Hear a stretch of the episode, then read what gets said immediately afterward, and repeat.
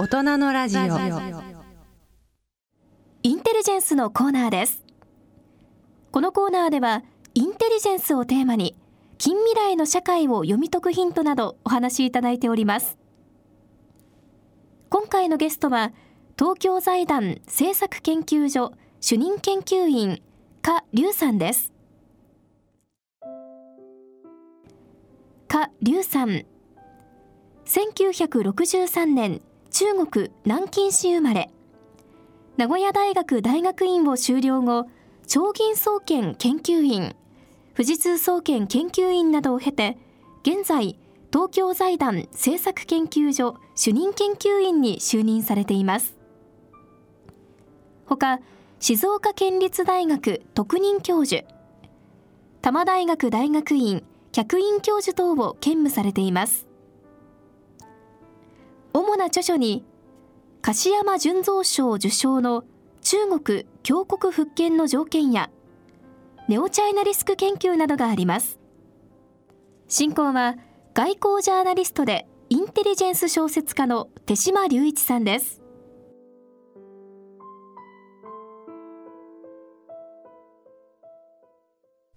では今日はえ下流さんをお招きしました。え今の中国をどう見るのか。いうことについてはまずこの方にお話を伺わなければいけないと思っておりましたのでえ最もえふさわしい方をおいでいただいたというふうに思います。さて下流さん、はい、え間もなく2022年という新しい年がやってくるわけでありますけれども世界中日本だけではなくて世界の人々が今の中国とどう付き合うのかということに、えー、頭を悩ましているんだというふうに思いますけれども下流さんさて、えー、日本はそして世界は習近平の中国とどう付き合っていけばいいのか。この大きなテーマからお話しいただきたいと思うんですが。よろしくお願いします。よろしくあの中国とどう付き合ったらいいのかということを考えたときに私はまず中国のことを知っていただかないと付き合いようがないと思います。で今の中国は一体どういう状況にあるかといいますと多分ですね歴史的な一つのその分水嶺に差し掛かっていると私がいつも見ております。すなわち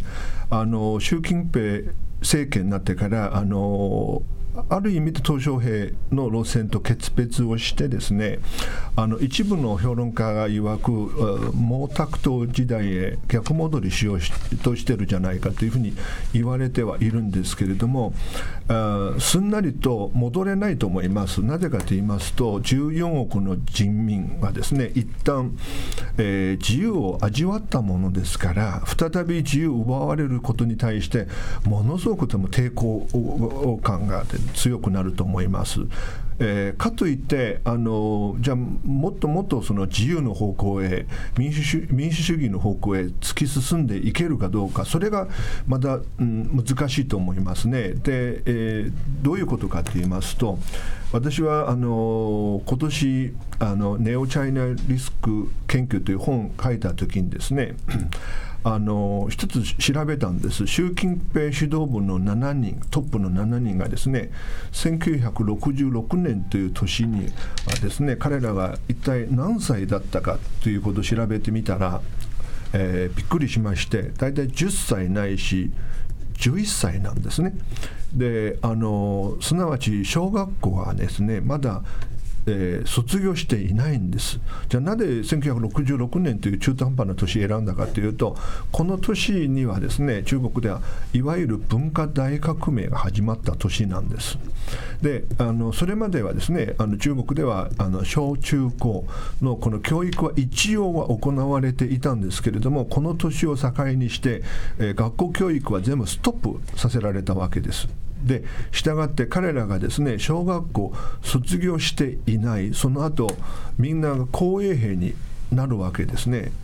だから今のトップの7人が全部元公衛兵の皆さんなんです、えー、元公衛兵のこの世代の一つの特徴というか特性は権力に崇拝する毛沢東教育を受けてですねものすごくあの影響を受けるわけですけれども、えー、きちんとしたあの近代的な教育を十分に受けてない権力に崇拝する人たちがですね今の中国を統治しているもんだからだからこそあの自由を奪いたい監視をもっと強化する、えー、それで鄧小平がやってきた改革開放路線と全然違う方向へ向かおうとする。で、えー、それに抵抗する14億の人がですねいや自由奪われるの困るのでということなので我々今中国を眺めてみるとですねやはりいろんな矛盾が満ちたようなあの社会に今なっているわけです。ですからあの外国人が中国とどう付き合ったらいいかあの難しく感じていらっしゃるのが私非常に自然なあの感覚だと思いますしいやそれよりも我々中国人がですねこの社会でどうやって生きていくかということもですねあのみんな多分迷走しているような状況にあると思いますなるほど今狩生さんは非常に分かりやすく1966年まさに文化大革命がですね起こった年を基準にしてでそれ以来中国は本当に大きな混乱の中にあったわけですけれども、まあ、それを事実上こう収集をして次の世界の次の中国の大きな路線を定めたのは今お話にありました鄧小平さんと今、えー、改革開放路線と言いましたけど、はい、それであの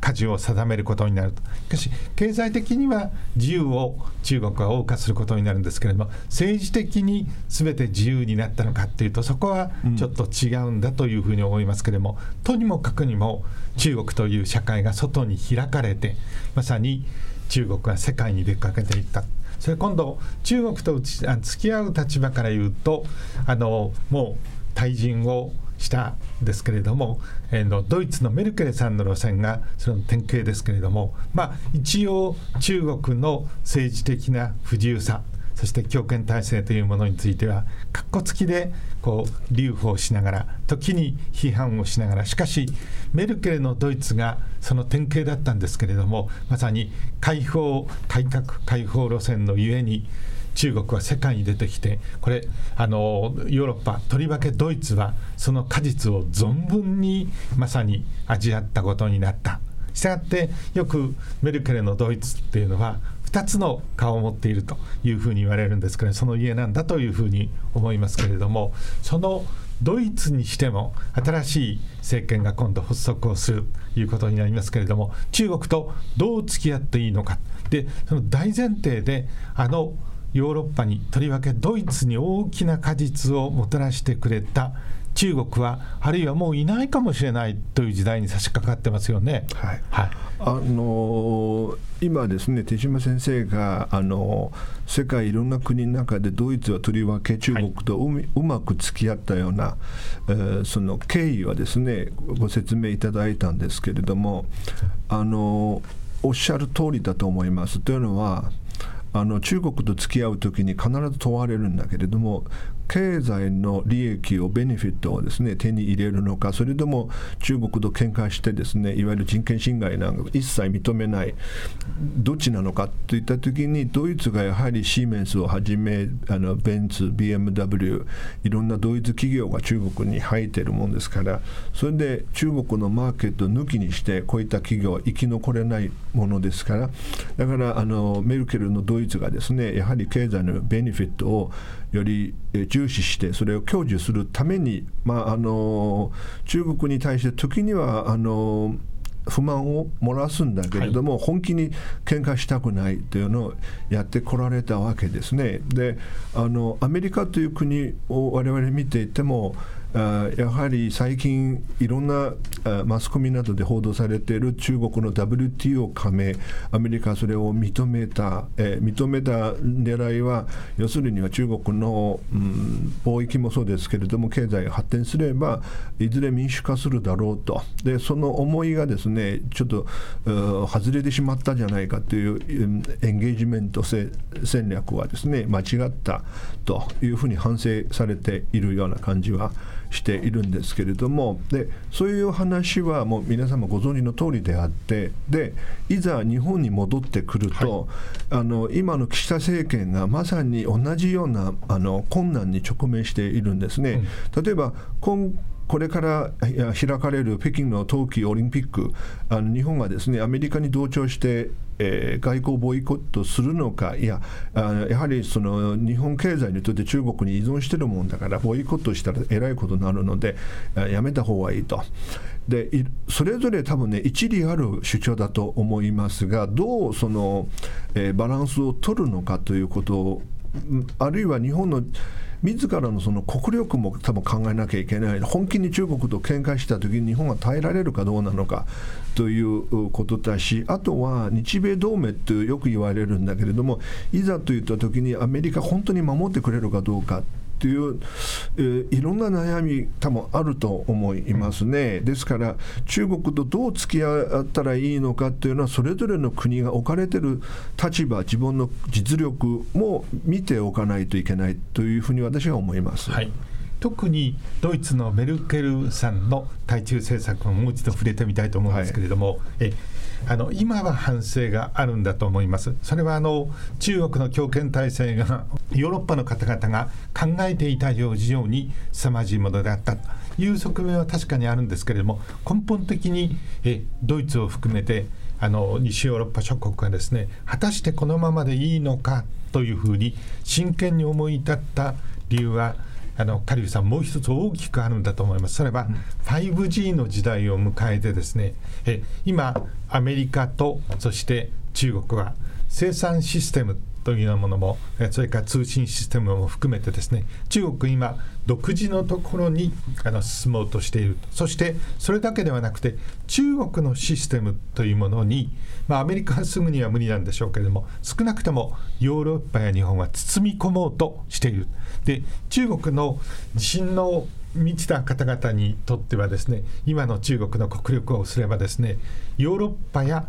日本を中国的なシステムの中に組み入れることができるのだと考えている人たち僕はちょっと自信が過ぎると私は思うんですけれども考えていると、うん、そういう時代つまり中国に組み入れられて良いのかどうかということを、ヨーロッパの人々ドイツの人々は初めて真剣に思い至ったと思うんですがこの点いかがでしょうか？はいあのー今、手島先生ね、あの 5G の話をおっしゃったんですけれども、はい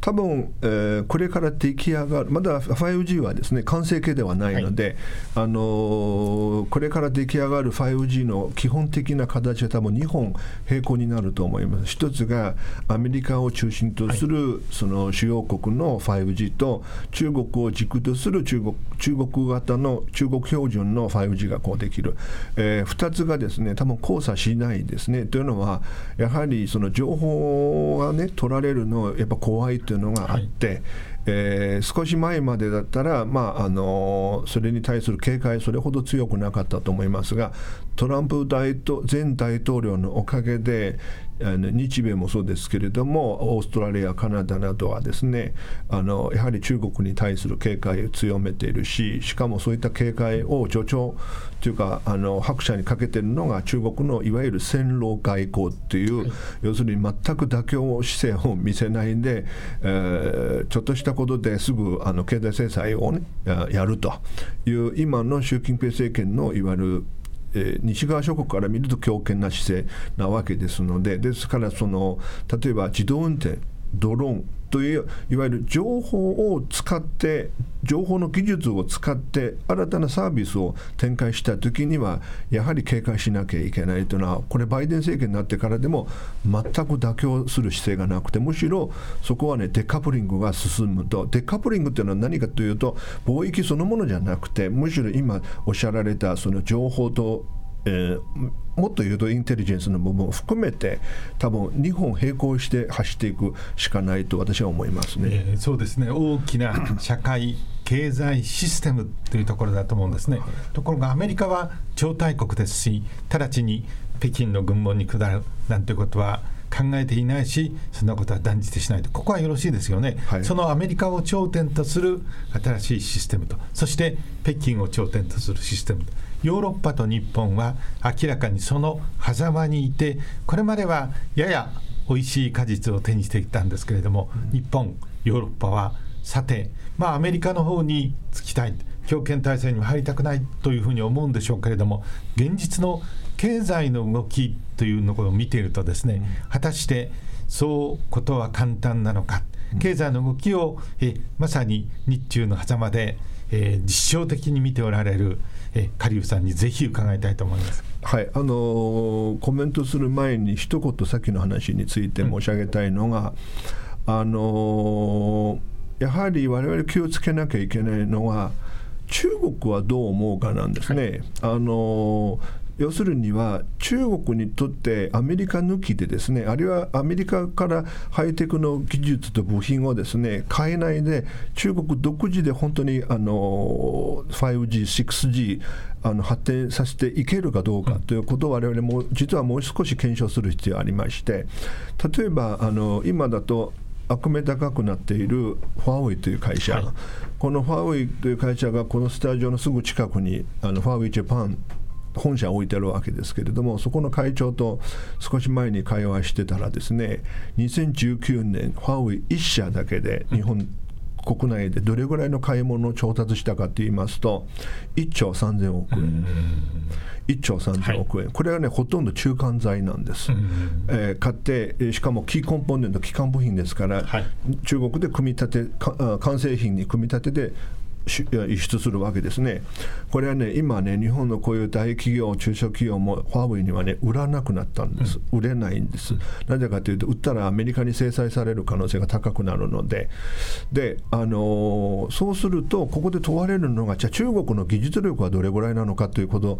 を議論しておかなきゃいけないんですけれども、よくあの、えー、いろんなマスコミュニケーションさんもそうですけれども書かれるんですが中国の例えばあの国際特許の出願件数アメリカね2019年2020年アメリカを2年間連続であのアメリカ超えてるんですね了解してる。実はあの統計がですね WIPO あの発表している統計がね実は問題がありまして、うん、なぜかというとオリジナリティのある特許とえー、二次特許、はい、一緒に合わせて出してるので、うん、二次特許はほとんど意味がないんです、うん、オリジナリティの特許、意味あるので、はい、だからさっき申し上げたように、ファーウェイが日本で買わなきゃいけないのは、一一時特許を持ってないからなんですね、うん、あのオリジナリティの特許を持ってないです、だから二次特許を持ったって作れませんから。えー、この研究を私知っててもう一つがですね例えば半導体を作る、あのー工作機械というのを中国はですねどれぐらい自国で生産的あの作れるかという国産化率調べた。これ中国の統計だから信用できるだろうと思いますけれども、えー、ハイテクの国産、えー、工作機械の国産化率中国では。何パーセントかと言いますと6%。そんなに低いんですか、うん。あのえー、ミドルエンドとハイ、えー、ローエンドの部分が、はい、ローエンドがね85%、はい、ロミドルエンドが、えー、65%、うん、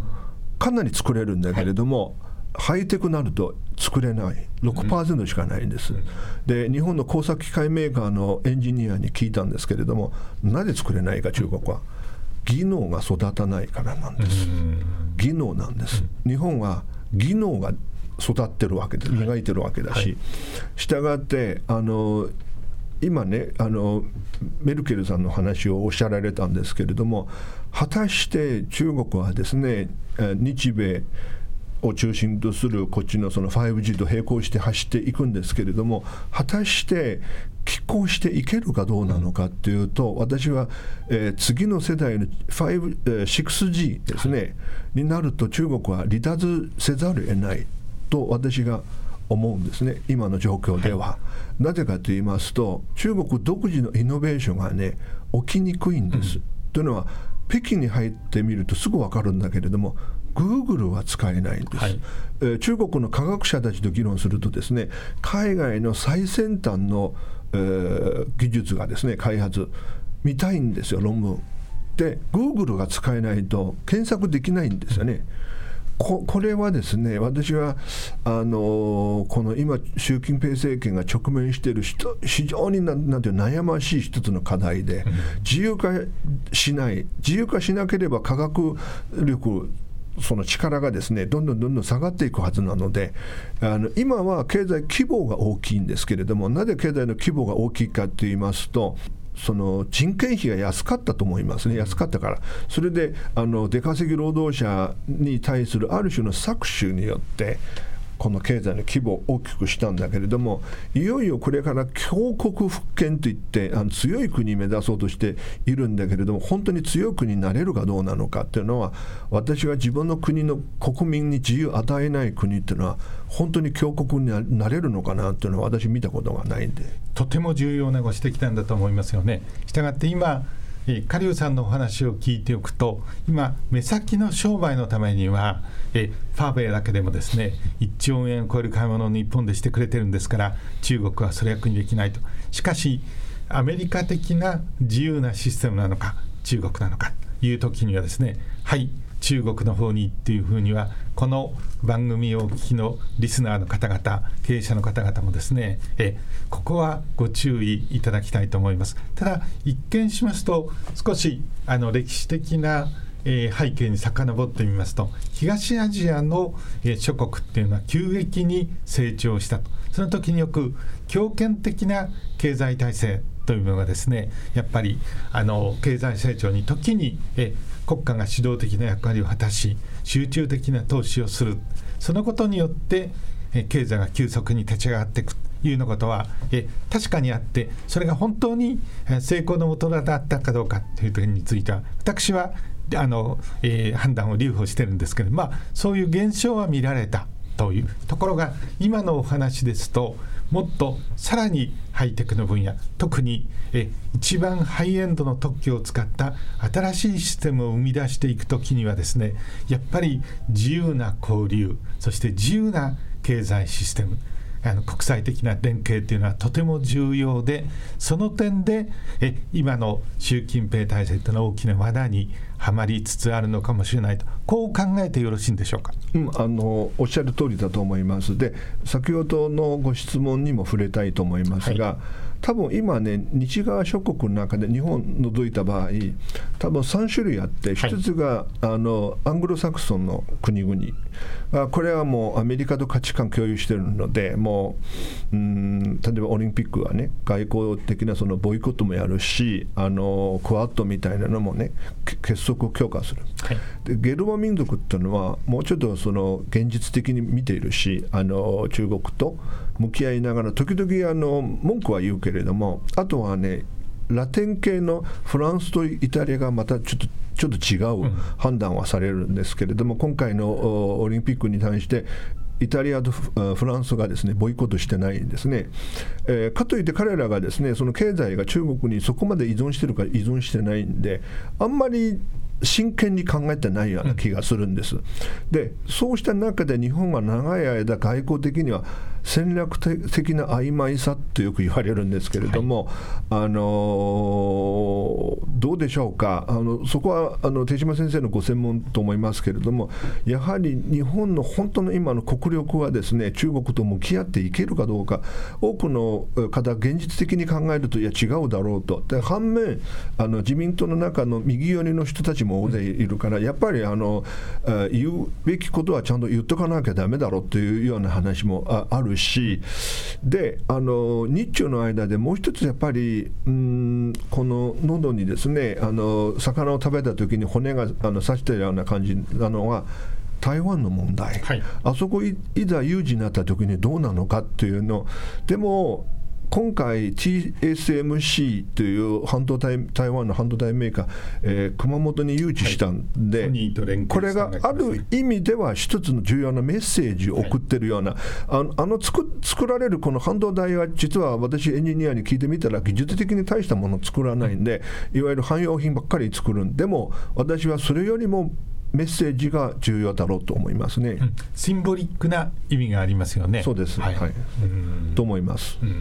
さてそういう中で今あの、えー、ハイエンドなそのシステムってのは、はい。やっぱり自由な発想の中で湧き上がるようなこう知恵が出てこなければいけないと。それをこう吸い上げる育てるっていうことではですね強権体制ってのは相入れないものがあるというお考えがありましたけれどもこの、えーカリウさんはネオチャイナリスクの研究という大変興味深い刺激的な本をお書きになって大きなインパクトを日本にも与えてるんだと思います。それは単に、え目の前の現象をこういろいろ、えその検証して中国のリスクがというのではなくて今のような中国というものが持っている習近平体制が持っているこう強権的な仕組みシステムというのがですね本質的には世界にとって大変大きなリスクを与えているという長期的な視野。そこのところはやっぱりこの本の肝の一つだとも思うんですけれども。さてあの一歩踏み込んでこういう今の、えー中国というものを成り立たせている。そして中国を強硬姿勢に向かわせている新しい文字通り、えーチャイナリスクとは何なのか。これについてご説明いただきたいと思います。はいあのー一番最初に今日ね申し上げたあの習近平指導部の7人がですね元いずれも元公衛兵のはい人たちなので、あのー彼らが権力に対する崇拝心がですねものすごく強いものですからこれがですね国内においても対外的にも災いとなっているわけですよね。であの今回のオリンピックの開幕式多分プーチンは行かれるでしょう。はいでもあの先進国の首脳は誰も行かないはずなんで、えー中国の友達といえばイランとか北朝鮮とかプーチンもそうだけれどもあとアフリカの人たち。あのアフリカの人たち本当の友達かどうか私はちょっと疑っているんだけどお金もらえる時はみんな行くんだけれども、金くれなければ彼らがすぐ離れると思いますので、はい。あの従ってやはり世界のメインストリームの国々と仲良くしなきゃいけないということなわけですからあのそこでですね問われるのが中国はね強国復権強い国目指そうと。先日あの歴史的な決議北京でなされたわけですけれど、あの決議私真面目に読んでないんですけれどもんなぜかと言いますと読まなくても大体書かれてる話分かってるので、えーでもあの問題なのがですねやはりそのよく中国今の国内で言われているのが毛沢東っていうのは我々解放してくれたと。鄧小平っていうのは我々えー要するに豊かにしてくれたと、これから習近平国家主席によって中国はですね強い国になると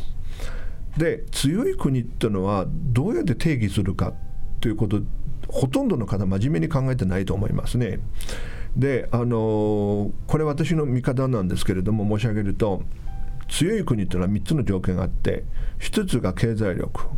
経済力がですねこのさっきの半導体は典型的なんですけれどもこういうハイテクの技術のイノベーションがですねまともにできなければあの強い国になれないと私は思います。だからもっと自由を与えなければいけません。で中国は今国内で半導体をはじめとするそのハイテク技術イノベーションをしてキャッチアップして先進国に追いつくまでどれくらい時間かかるか。で中国国内のある、えー科学者がですね非常になんていうの現実的に分析して述べてるのがあと50年かかると。彼が言うわけです、私はそれがね私の体感温度と一緒に近いもんだからなるほどなと思ったんです。だからこそさっきの少しおっしゃられたことについて触れると中国にとって日本企業ってどういう存在かというと技術の源なんです。なんやかんや言ってあの今の中国のいろんなその家電もそうですけれどもそういった技術が日本企業からの技術移転を受けてはい。育ったのもこれはね否定できない事実なわけですね。だからあの経済力はねまだ道半ばなんです。2番目はね軍事力。軍事力はね戦ってみないと分かりませんけれども本当に中国の今の軍事力強いかどうかっていうのは私は専門家じゃないのでクエスチョンマークあの未知数にすると。最後に最も重要なのは強国っていった時に何が重要かというと文化力なんです。文化力のない帝国はね聞いたことがないんです、大英帝国ローマ帝国中国の唐の時代今のアメリカ。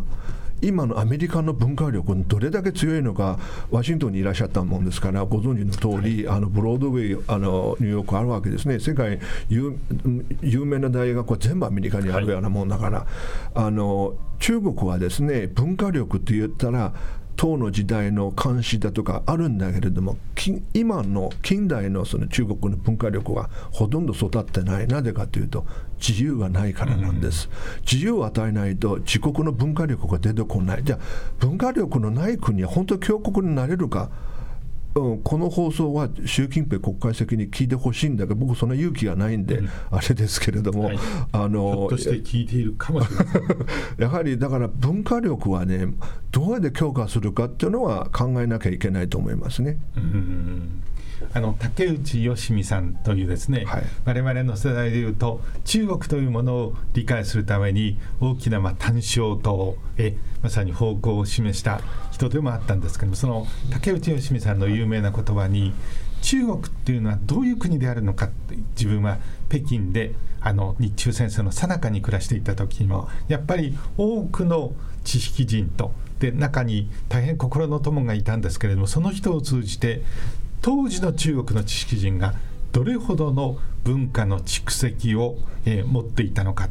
これこそが力の源泉なんだというふうに書いてたのを読んだことがあるんですけども特にその文化の蓄積だけではなくて今中国がやがてえ植民地支配から脱しようとしている時にはその大きな文化の蓄積の中をこういう背景のもとですねやっぱり抵抗というその力の大きさがというふうに当時は言っていたわけですよね。これ今、えー、その狩生さんのお話でいくとまさにそうした大きな文化の力が問われている時代にその時にはやっぱり残念ながら、えー、その1966年に10歳11歳だったリーダーの人たちは後では一生懸命勉強したんでしょうけれどもここ大きな知的な空白もある。ただしそれはある意味では非常に力によって世界をっていうふうにこう向かいかねない。今そうなんですよね。その典型がさっきあの北京の冬季オリンピックの話が出ましたけれども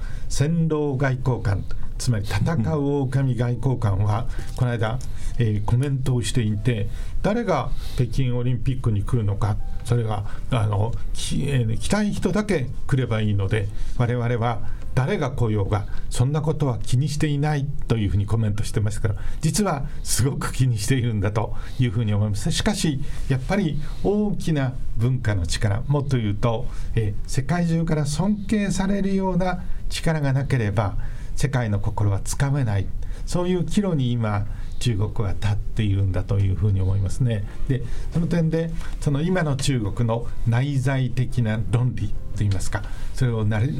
立たせている社会システムの中でえあのどこが一番こう弱いんだというふうに今あの経済も詳しくご覧になっている立場からご覧になるでしょうか。あの私はですね今のやり方彼らのね国内に対していわゆる力でコントロールして、はい、対外的にお金を使って引きつけると。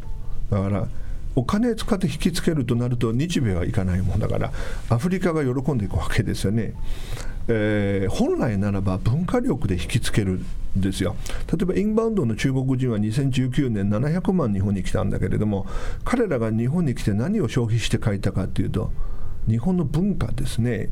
郷土奈良行ったら中国の古い文化の DNA そこにあるわけだし、東京に来るとあのモダンあるいはポストモダンの近代的な文化えー、東京で消費できるわけですから喜んで帰って最近の世論調査を見ると中国では、えー、日本に対する国民感情非常に改善されていると言われて百聞は一見にしかずだからあのそれを非常に構想したわけです。それに対して今手島先生おっしゃったことなんですけれども、えー、中国国内の僕はねポリシーメイキング政策立案がですね非常に混乱しているように見えるんです。うん、あの一つの事例申し上げると、はい、今年の9月、10月あの中国の主要大都市主に沿海部が多いんですけれども大規模停電起きたんですね。うんえー、あの時に一部の評論家が中国に好意的に解釈したのがいや中国はね CO2 削減の目標を掲げているので2030年にピークアウトさせて2060年にカーボンニュートラルに持っていくという公約したんだからだから電力の消費をね制約してると制限してるとというふうにおっしゃっているんですよ。えー、私は今の中国の共産党幹部、一般の国民、そこまで環境に対する配慮のその気持ちが強いかと問われると、私はノーだと思います。じゃあ、他に何か原因あるかっていうと、えー、要するに、あの時に停電起きたのがですね、もし、えー、CO2 削減が目標だったら、産業用電力止めればよかったんですけれども、あの時生活用電力止めたんです、道路の信号機まで止めたんです。これはね環境と関係ないと思います。うん、というのはあの停電しなきゃいけない理由は電力の需給バランスが崩れているからなんですね。でであればあの各省庁間の調整をしてあ産業用電力これぐらい止めればあのバランス取れるだろうということをやればよかったんだけれどもそういったあのポリシーメイキングの場ではですね大混乱が起きたので、はい、バサッと全部あの切ったわけですね。もう一つ事例申し上げると今も注目を集めているのがあの中国の不動産バブルいつ崩壊するか、はい、恒大集団という大きなデベロッパーがですね債務超過になってるはずなんですけれどもしかしながらデフォルトを起こしていってもいまだに誰も記者会見しない。うんえー、経営者も監督機関の幹部も誰も記者会見しない、そうすると投資家の皆さんがですね疑心暗鬼で SNS などで情報を集める、当然、嘘のフェイクのニュースもあったりするわけですけれども、こういう政策の運営、経済の運営っていうのは、私はうまくいくはずがないと思います。なるほど。カリュウさんもとても興味深い話をさまざま伺ったんですがさてそろそろ時間になりましたんでえ2020年がどういう年なのかどう臨むのかという点についてえ先ほど指摘をされた台湾海峡危機について伺っておきたいんだと思います私ども安全保障の、えー、を見ている立場からしますと台湾危機がのみがえー、深刻なのではないんだと思います。今、世界の地球儀を俯瞰をしてみますと、台湾海峡の波は徐々に高くなってきている。同時に、えー、ウクライナ国境では、プーチン大統領がですね、やっぱり精鋭部隊を10万とも言われますけども、結集していると。もし、この2つの戦略正面、ヨーロッパの戦略正面と東アジアの戦略正面で、ことが同時にどまあしか同時並行的に起こりつつあるというような時にはですねこれもう世界は大動乱になる可能性もある。ですからこの2つの危機が水面下で相連動して動き始めているかもしれない。もちろんそれは、えー、世界の国々が全力でえー、食い止めなければいけませんし、えー、中国もロシアも大きな乱は望んでいないかもしれませんというふうに思いますよね。その時にそういう、えー、新しい激動の年を今迎えようとしてさてそうした中で中国に日本はどんなことを物申しそしてどんな外交努力をしていくべきなのかぜひ最後に伺っておきたいと思います。はい、はい、えー、ありがとうございます。2022年の中国あるいは中国情勢を展望する、はい、ならばまず2021年先日12月ですね北京で、えー、経済工作会議という共産党中央のですね、はい、中央委員会こう会議開かれて毎年あるんですけれども今年のこの会議であの決議された、えー、ペーパーをですね見たらあの繰り返し一一文字使って穏やかという音源、はい、音という字繰り返し強調されてこれ中国語でどういう意味かというと安定という意味なんです、はい、要するに安定安定って叫んでるわけだから要するには2022年はおそらく経済も、えー、社会情勢も外交も不安定要因が多すぎるから、うん、この「オン」という字はね何十回も繰り返されてるわけですね。あの年越してまずあのこの冬季オリンピックどうあの成功裏に開催できるのか、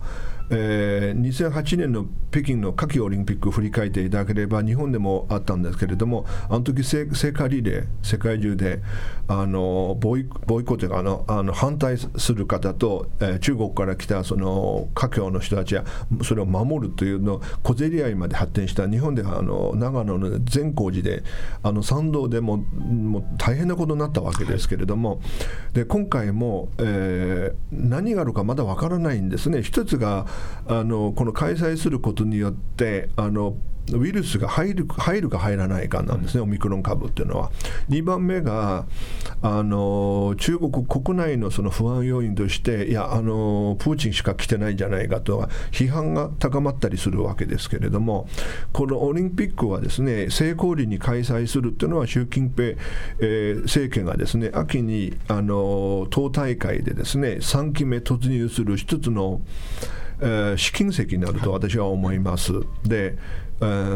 ですから冬季オリンピックの開催は我々えきちんと注目してからですね2番目注目しなきゃいけないのが中国経済なんです、えー、2021年の第3四半期の経済成長率が実は大きく下がりました、はい、下がりまして4.9%、はい、第2四半期はね7.9%でしたので7.9から4.9に下がったの、うん、5%下回ったわけです経済成長率下がった場合、何を意味するかというと、雇用が難しくなるから、はい、あのえー、失業失業者が増えるの。で、失業者が増えると、内需が弱くなるんですね、はい、買い物できないもんですから。で中国えー、中央銀行である人民銀行の、えー、エコノミストが警告というか警鐘を鳴らしたわけですけれどこのままいくと第4四半期が4%下回るぞと言ってるわけですね。で2022年の中国経済がですね本当に不安定な展開になる可能性は極めて高い、サプライチェーンが再編され、えー、ミクロン株もあって、あの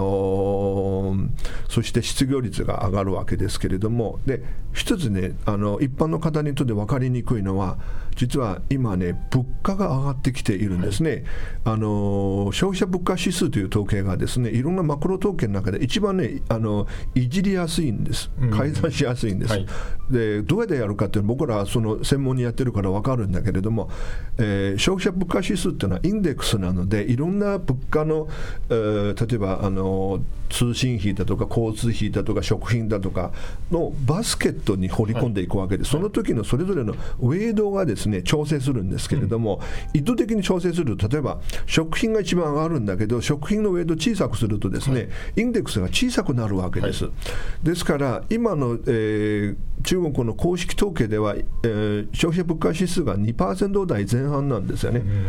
絶対にそうじゃないんです。優にあの簡単に店舗をしていっても5%超えてるはずなので、うん、だから2022年のこのインフレとうん、高い失業率合わせた場合、はい、成長率も下がっていった場合、うん、何が想定されるかと言いますと、スタグフレーションなんですね、うん、スタグフレーション、経済ね、停滞していくわけです、うん、その上、うん、不動産バブル崩壊する可能性あるわけですよね。あんまり最後にあの言いたくないんだけれども、秋の党大会が開催される予定で、そこで習近平国家主席が我々3期目をね突入すると宣言するつもりではいらっしゃるんだけれども、本当にできるかどうなのかっていうのは、来年の1年間のクライマックスだと私は思いますね。そうしますと国内で矛盾が高まる。そしてウイグルやそしてあのチベットでもですね、うん、やっぱりあの情勢が不安定化するということになりますと歴史が教えるところでは力は外に向かっていきますよね。台湾海峡危機にプラスなのか大変大きなマイナスとして働くのかここはどうでしょう、はい、あの手島先生ねあの中国国内の情勢を我々見たときに実は意外にウイグルとかチベットの要因がですね出てこないんですよ、はい、なぜかというとあそこはもうたくさんの軍隊あの駐在させていいるわけですからあのコントロールしてるわけですね、はい、軍の力ずくで。で問題なのはむしろこの漢民族がねのエリア、これ広いわけですけれども、はい、こういう人たちがですね生活があの困窮した場合、うん、これ、一気に立ち上がるわけですから、うん、あの89年の天安門事件と同じかどうか別として、非常に僕はあの今、習近平の指導部はそこを懸念していると思いますね。あのでそうなった時に今あの手島先生おっしゃられたじゃあそういった矛盾がね満ちてきてそれで力が外に向けてなんか台湾海峡で有事になるかどうなのかということなんですけれども私はね